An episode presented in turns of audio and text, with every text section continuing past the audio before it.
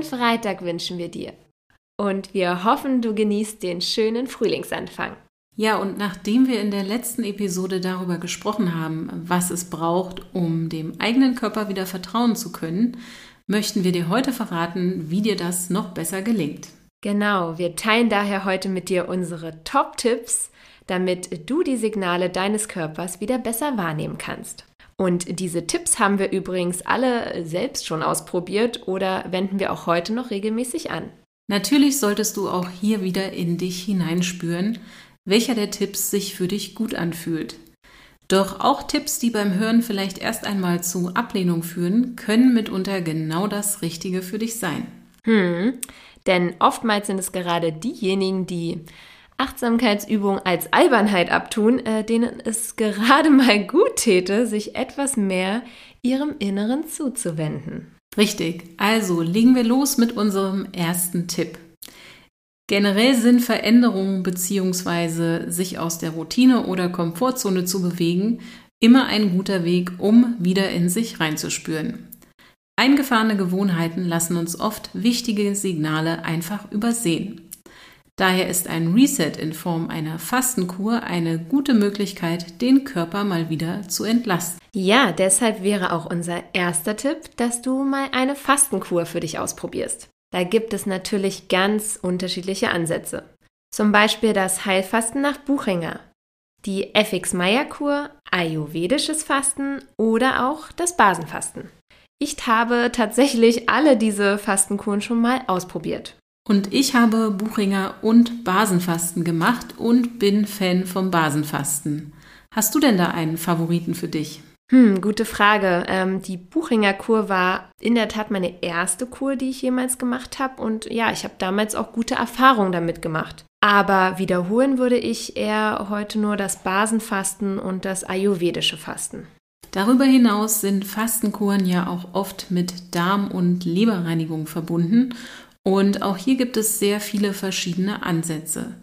Wichtig ist hierbei immer, dass du dich ausreichend informierst und Rücksprache mit Ärzten oder Therapeuten hältst und eben nicht einfach irgendetwas ausprobierst. Genau. Bei einer ganzheitlichen Sicht auf unsere Gesundheit sollte die Darm- und Lebergesundheit nämlich immer auch beachtet werden. Eine regelmäßige Entlastung in Verknüpfung mit äh, so einer Fastenkur oder Detox-Programm kann jedenfalls viel zu deren Gesundheit beitragen. Ja, ich bin echt Fan davon geworden und kann es wirklich nur empfehlen. Und damit tun wir nicht nur präventiv etwas für unsere Gesundheit, sondern können langfristig auch chronische Beschwerden lindern. Und gerade beim Thema chronische Beschwerden spielt die Entlastung dieser Organe eine entscheidende Rolle. Unverträglichkeiten und Allergien stehen da auch heute sehr im Fokus. Du hast natürlich einerseits die Möglichkeit, bestimmte Tests machen zu lassen, die kosten natürlich oftmals viel Geld. Vielleicht hilft es dir viel mehr einfach auf deinen Körper zu hören, wenn du nach dem sogenannten Ausschlussprinzip vorgehst. Ja, das ist auch eine äh, recht simple Methode. Dafür nimmst du einfach mal die Lebensmittel, die ein recht hohes allergenes Potenzial haben und äh, suchst dir die aus, bei denen du vielleicht schon das Gefühl hast, dass sie dir nicht ganz so gut bekommen.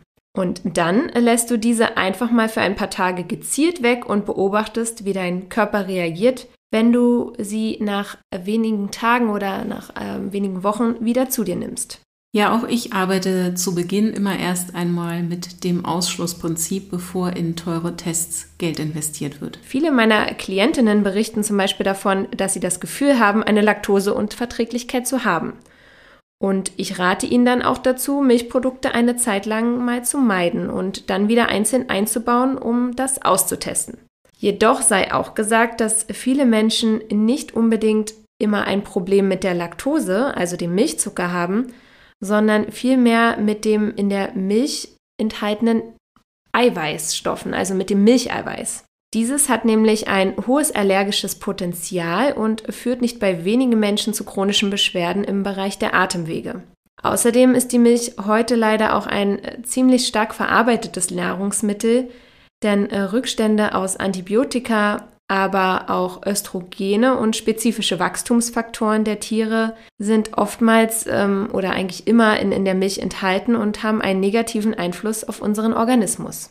Wir werden das Thema Milch aber nochmal in einer eigenen Episode genauer betrachten und hier eventuell auch einen Spezialisten interviewen. Genau. Und oft geht es uns ähnlich mit Gluten.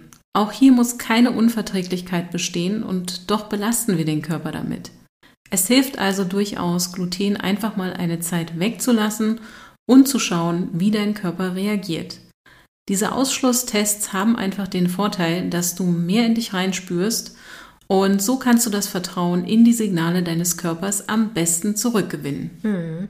Damit kannst du dann auch viel besser eine Ernährungsumstellung angehen.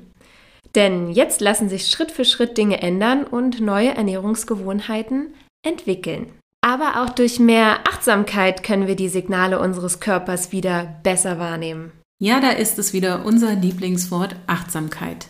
Hier hilft es bereits, sich regelmäßig bewusste Pausen zu gönnen. Egal ob Pausen zum Essen oder einfach mal zum Abschalten. Wir brauchen diese kurzen Breaks einfach. Gerade wenn du dir keine Zeit nimmst, vor und nach dem Essen auch mal in dich reinzuspüren, wirst du auch nicht wahrnehmen können, wie dein Körper auf deine Ernährung reagiert. Und generell gilt, sei offen für neue Erfahrungen und probiere auch mal verschiedene Dinge für dich aus. Ja, das betrifft auch deine Einkaufsroutine, beziehungsweise die Dinge, die bei dir immer wieder im Einkaufskorb landen. Versuche also mal neue Lebensmittel auszuprobieren und für etwas Abwechslung auf deinem Teller zu sorgen. Wir haben heute so viele Möglichkeiten, uns vielseitig und mit gesunden Lebensmitteln zu ernähren. Das sollten wir einfach besser nutzen. Such dir einfach mal was Neues aus. Hast du bisher nur Pasta und Reis gegessen? Dann probiere doch mal Quinoa anstelle von Reis oder Linsen- und Kichererbsenpasta statt Weizennudeln.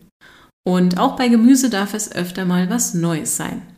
Hast du vielleicht schon mal einen Sellerieschnitzel probiert? Wir können uns aus dieser Vielfalt bedienen und sollten auch mal etwas Unbekanntes probieren.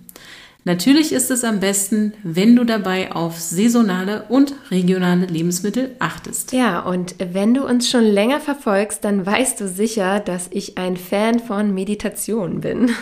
Ja, ich auch. Das liegt daran, äh, dass ich durch die Meditation einen Zugang erlangt habe, in mich hineinzuspüren. Und auf diese Weise kann ich die Signale, die mir mein Körper sendet, viel bewusster wahrnehmen und auch deuten. Ich probiere unter anderem auch äh, gerne die Meditation von der Laura Marlina Seiler aus. Vielleicht kennt sie einer von euch.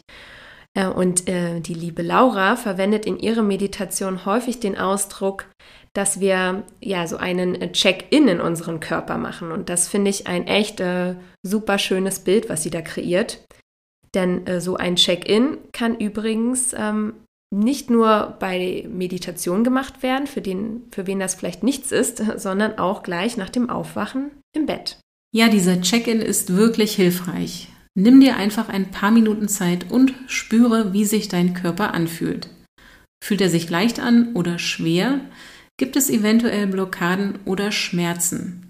Wenn ja, kannst du gezielt den Atem in diese Bereiche lenken. Mit jedem Ausatmen versuche loszulassen und stell dir vor, wie sich der Schmerz bzw. die Blockade nach und nach auflöst. Mir hat das auf jeden Fall schon sehr geholfen. Ja, super schön. Und es hatte wirklich für uns beide einen großen Unterschied gemacht. Und es reichen, wie gesagt, ein paar Minuten am Tag aus, die du dir dafür Zeit nimmst. Vielleicht wirklich fünf Minuten nach dem Aufstehen und du wirst sehen und spüren, dass es einen Unterschied macht. Absolut. Ja, und da sind wir auch schon wieder am Ende unseres Praxistipps angekommen. Wir hoffen, du konntest ein paar hilfreiche Impulse für dich mitnehmen. Jetzt werden wir doch eine kleine Osterpause von einer Woche einlegen. Das bedeutet, dass du dich ab dem 13. April wieder auf eine neue Episode und natürlich auch einen neuen Praxistipp freuen kannst. Und falls du diesen Podcast über Apple Podcast hörst, wäre es natürlich ein wunderschönes Ostergeschenk für uns, wenn du ihn auch bewerten würdest. Und ansonsten freuen wir uns natürlich auch, wenn du ihn mit einem Freund, einem Nachbarn oder deiner Nachbarin, Kollegen, Familienmitgliedern teilst, für den er ebenfalls interessant wäre. Also dann wünschen wir dir ein wunderschönes Osterfest und bis ganz bald. Deine Linda und Annette. Thank you.